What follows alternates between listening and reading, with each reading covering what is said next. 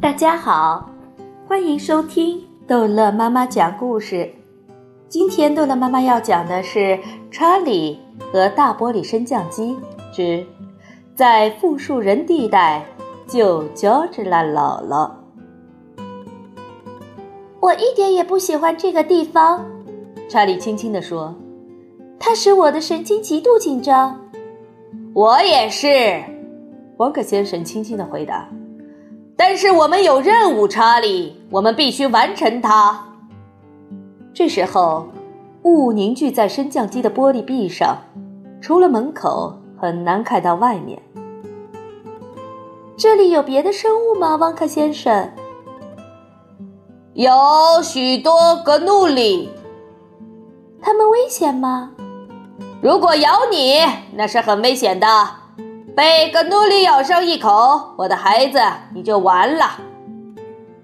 升降机继续飘行，轻轻地摇来摇去，灰黑色的油雾在它们周围打转。格努里看上去是什么样子的，汪克先生？根本没有办法形容它们是什么样子的，查理。格努里是不会让你看见的。你是说，你从来没有见过格努里？孩子，格努里根本看不见，甚至感觉不到，除非他们遮了你的皮肤。到那时就太晚了，因为他们已经找到了你。你是说，就在这个时候，可能有一群一群的格努里正在我们四周吗？查理问道。可能吧，汪克先生说。查理马上感觉他的皮肤开始痒起来。要是让他们咬了一口，我会马上死去吗？他又问。你先被剪掉，过一会儿才被除掉，但很慢很慢，过程很长。把你除掉需要很长时间，而且非常痛苦。最后，你就分成了他们的一份子。我们不能关上门吗？查理问道。不能，我的孩子。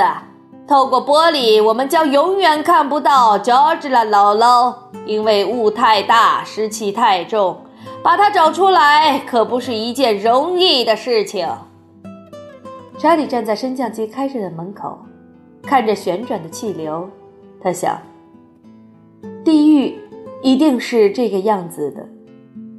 这是一个不热的地狱，这里有一种不圣洁的东西，有一种令人难以相信的鬼域东西。一片死寂，是那么凄凉空虚。雾气不断翻腾旋转，使人感到一种非常强大的邪力正在周围活动。查理感到手臂上被戳了一下，他跳起来，几乎跳出了升降机。对不起，旺克先生说：“不过是我罢了。”哦，查理气都透不过来了。我还以为是……我知道你以为是什么。查理在说：“我非常高兴，你是和我在一起。你会愿意一个人来吗？就像我从前来那样，就像我曾经不得不多次来到这里那样。”我不愿意，查理说。乔治拉姥姥就在那里，王卡先生指着某个地方说：“哦，不对，不是他。哦，天哪！我可以发誓，我是见了他一眼，就在那儿一抹黑暗的地方。留神看着查理，那边。”查理说：“就在那边，看，在哪里？”王卡先生说：“指给我看，查理。”他，又不见了，好像是隐没了。查理说：“他们站在升降机开着的门旁，朝旋转着的灰雾里仔细看着。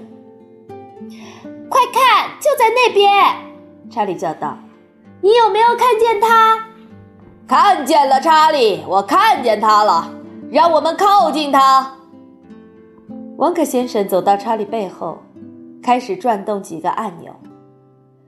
乔治拉姥姥，查理叫道：“我们来救你了，乔治拉姥姥！他们透过浓雾可以隐隐约约的看见他，但是太模糊了。他们也能够透过它看见浓雾。乔治拉姥姥根本不可能在那里，因为她只是一个影子。他们看见他的脸，但只看到他披着睡袍的身体的模糊轮廓。他不是站立着，而是躺在旋转的气流中飘来飘去。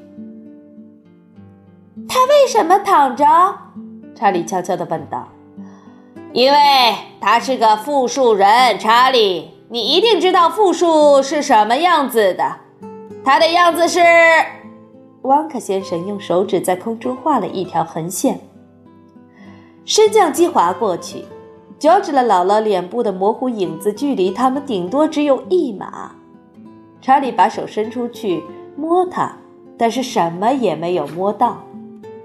他的手很快通过他的皮肤。乔治的姥姥，他透不过气来。乔治的姥姥开始飘开过去。站回来，汪克先生吩咐道，然后从他的燕尾服里拔出一支喷枪。这是一种老式东西，在喷雾剂发明之前，人们是用它在房间里喷射苍蝇药水的。他把这喷枪对准乔治拉姥姥的影子，用力按枪三下，一下，两下，三下，每按一下，就有一股黑色的液体从枪口喷出去。乔治的姥姥马上不见了。射中靶子啦！王克先生兴奋地叫着。两个枪管都射中了他，我给足了他岁数，这就是维他旺卡起的作用。他到哪里去了？查理问道。他从哪里来，当然就回到哪里去。他到工厂里去了，他再也没有复数了。我的孩子，脚趾的姥姥已经是百分百的有血有肉的人，他的岁数是正数。现在进来吧，趁格努里还没有把我们找到，赶紧离开这里。王克先生按下一个按钮，门马上关上，大玻璃升降机飞也似的上升，向上飞回家去。坐下来，扣好安全带，查理。汪克先生说：“这一次我们直接飞出去。”升降机轰隆轰隆地冲向地面。汪克先生和查理并排坐在他们的小折叠椅上，安全带拴得紧紧的。汪克先生把喷枪放回燕尾服的大口袋。真遗憾要用这么笨拙的古老东西，他说。但除此以外就没有其他办法了。最理想的当然是量出准确的滴数，用茶勺小心地灌到他的嘴里去。但喂复数人吃东西是不可能的，这样做就和喂自己的影子吃东西一样。因此，我只好用喷枪喷他的全身。我的孩子，只有这个办法。不过。效果很好，对吗？查理说：“啊，效果不错，查理，效果好极了。我要说明的是，哦，我的用量只好过头一点。我不太明白你的意思，沃克先生。我亲爱的孩子，要是一个年轻的奥帕伦帕人变成老头子，用四滴维他旺卡就够了。”旺卡先生举起双手，又让他们软弱无力地落到膝盖上。你是说，乔治的姥姥可能吃的过多了吗？查理问道，脸有点发青了。我怕这样说还是客气的，汪克先生说。不过，不过，既然这样，你为什么给他那么多呢？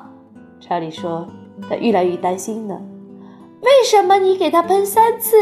他一定吃进了许多许多品托，好几加仑。旺卡先生拍着他的大腿叫道：“几加仑又几加仑！但是你用不着担心，我亲爱的查理。重要的是，我们让他回家了。他的岁数不再是负数了，他是一个可爱的正数人。”旺卡先生接着说：“他的岁数已经恢复正数，跟你的和我的岁数一般。问题是，不知道他现在的岁数是多少？会不会不止一百零三？好了，这一集的故事就讲到这儿结束了。欢迎孩子们继续收听下一集的《查理和大玻璃升降机》。